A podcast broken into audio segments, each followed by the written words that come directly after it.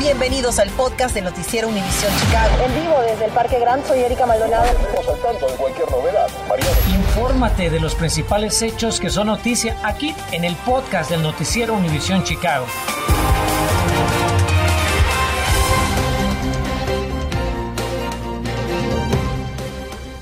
Hola, ¿qué tal? Muy buenas tardes. Los robos vehiculares siguen a la orden del día. En los últimos años le hemos reportado en este noticiero cuánto han aumentado especialmente durante la pandemia.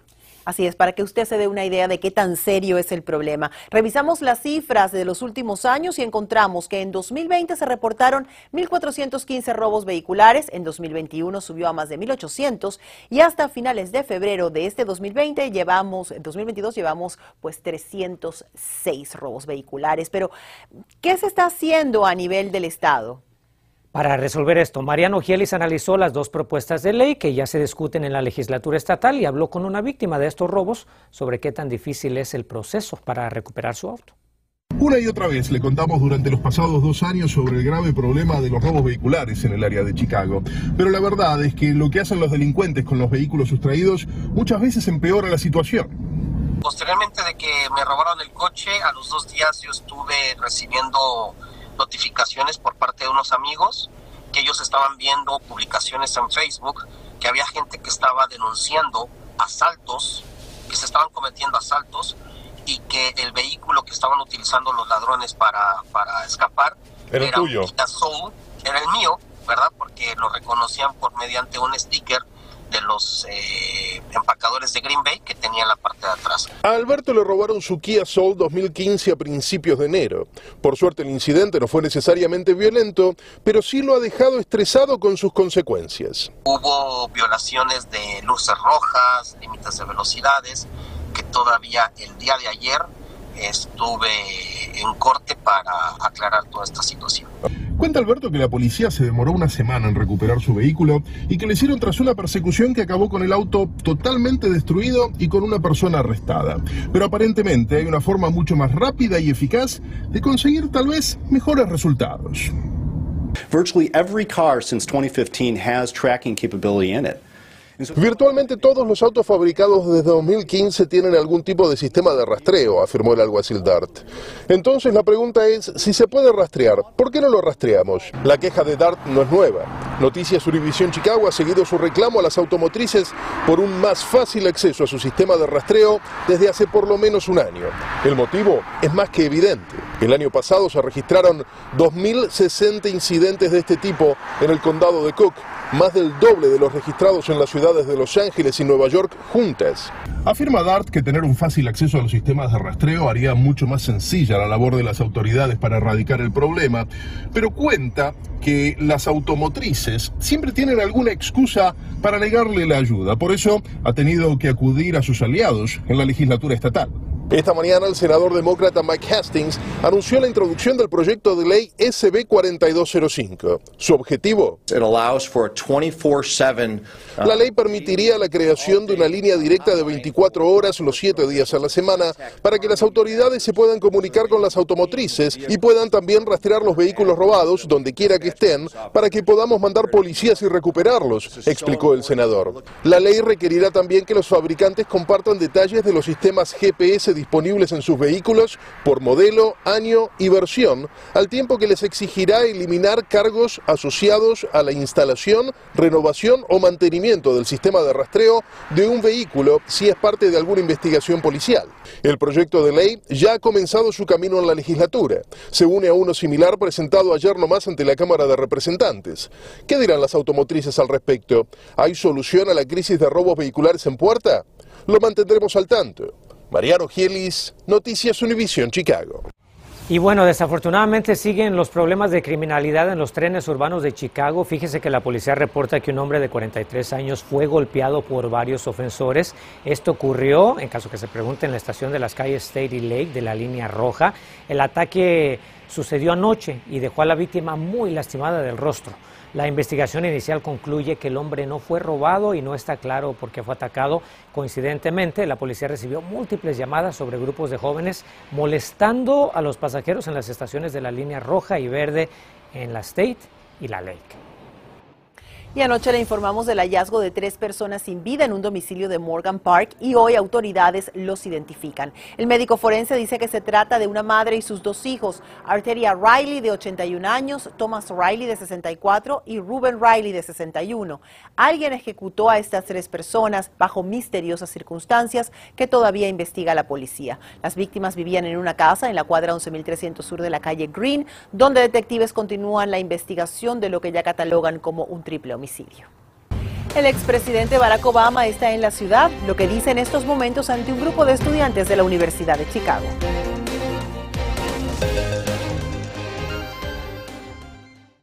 Infórmate de los principales hechos que son noticia aquí en el podcast de Noticiero Univisión Chicago. La educación de sus hijos es muy importante para nosotros, por eso esta mañana cuando recibimos la llamada de una madre preocupada por el inesperado despido de dos maestras de la escuela de sus hijos, inmediatamente nos dimos a la tarea de investigar lo sucedido. Y María Berreyesa habló con una de las educadoras afectadas y también con esta madre de familia que asegura que la salida de estas profesoras va a tener un impacto negativo en el desempeño de los estudiantes. María, buenas tardes, cuéntanos qué te dijeron. Muy buenas tardes, así padres de familia están preocupados, pero más que una preocupación, me dicen, están decepcionados. Esto pues eh, luego de escuchar de este repentino despido de las dos educadoras y es que me dicen que le tienen bastante cariño a estas maestras y les confían con la educación de sus hijos. Son 17 videos de TikTok lo que presuntamente llevaron al despido de Amy Sangrilli, maestra de arte de la Escuela Católica Santa Inés de Bohemia en la Villita, el pasado viernes.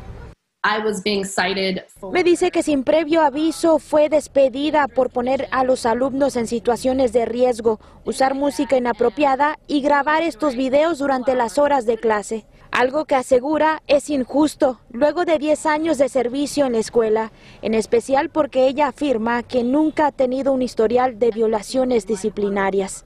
En la misma situación se encuentra otra maestra, que de acuerdo con la maestra Sangrilli, fue supuestamente despedida por publicar tres videos, dos de esos grabados en la cafetería de la escuela donde compartía su opinión sobre los almuerzos de los estudiantes. Videos que no pueden compartir con Noticias Univisión Chicago, ya que contrataron los servicios de abogados para representarlas en una demanda contra la Arquidiócesis de Chicago. Este miércoles, padres de familia y estudiantes con pancartas en mano expresaban su apoyo a las dos educadoras, quienes dicen han sido primordiales en la educación de sus hijos, por lo que dicen no entender el porqué de los despidos. Yo sé que ellas nunca harían nada para poner a esos niños en peligro. Esas maestras en todos los años que han estado aquí, en los años de COVID, son las más dedicadas antes, después de escuelas más organizadas y no se puede tener una maestra que quiera más y que esté más dedicada a los estudiantes que tienen aquí más que dos maestras. Entonces ellas nunca los pondrían en, en peligro.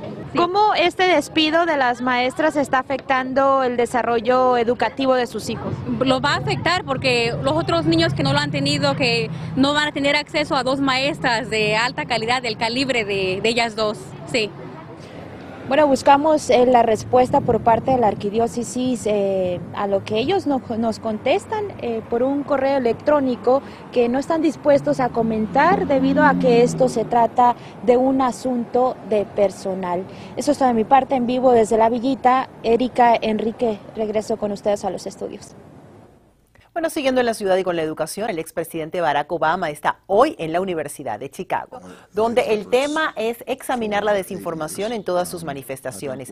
El evento busca resaltar que el futuro del país depende de la capacidad y la voluntad de sus ciudadanos para distinguir entre la verdad y las mentiras y también aborda cómo las fabricaciones pues de algunos personajes tienen serias consecuencias para la democracia en este país. Amigos, recientemente la administración Biden anunció el fin de la política fronteriza que estableció el expresidente Trump llamada Título 42, la cual, entre otras cosas, permitía la deportación rápida de indocumentados que llegaban a la frontera. Dicho cambio ha abierto la puerta para que más personas emigren a los Estados Unidos. Tres de esas familias llegaron hace apenas unos días a Chicago. Carolina Zulbarán habló con una de ellas y nos cuenta la odisea que tuvo que pasar para poder llegar a los Estados Unidos y cuál es el siguiente paso para ellos. Son tantas las historias de migración que nos tocan oír. Ninguna es parecida, pero en todas el punto de coincidencia es la desesperación de salir de sus países de origen y de las condiciones en las que usualmente esperan esa aprobación. María es una de ellas. Ha llegado con su esposo, su hija y dos hijos. Pasaron meses retenidos en un albergue a la espera de ser admitidos como un posible caso de asilo. ¿Cuánto tiempo estuviste en el albergue de Nuevo Laredo? Estuve cuatro meses. Pues no podíamos salir más que nada por todo el peligro que se, se vive. Mis hijos pensaban que nos iban a meter a la cárcel. De hecho, el más chiquito me decía que por qué estábamos ahí que si, que hicimos algo malo para estar este, eh, ahí en migración. Cintia, hija de María, fue quien presenció un crimen en plena calle. Ella dice que fue muy difícil y que todos se vieron amenazados sin saber por qué. Tuvieron que abandonar Guanajuato, huyeron para salvar sus vidas. Los dejaron salir de Nuevo Laredo bajo la norma de peligro inminente y aunque tienen orden de deportación, aplicarán al asilo. Vi que una persona dispararon a unos metros de mí enfrente y a partir de ahí una persona me empezó como que a, ese día como que se, me sentí con ay es que no sé cómo ¿me puedo cortar? Con la cercanía del 23 de mayo, día en el que aparentemente tendrá fin el título 42, se observa un rayo de esperanza para reabrir la frontera y que miles de familias, en su mayoría hispanas, puedan obtener asilo. En México pues ya hay más peligro de lo que uno piensa, que uno puede decir, voy a ir a la calle y, en ese momento en la calle no sabes si te toca a ti o si simplemente te pasa, te va a pasar algo tan solo fuera de tu casa. ¿Cómo te sientes estando aquí? Es una esperanza para mí y para mis hijos.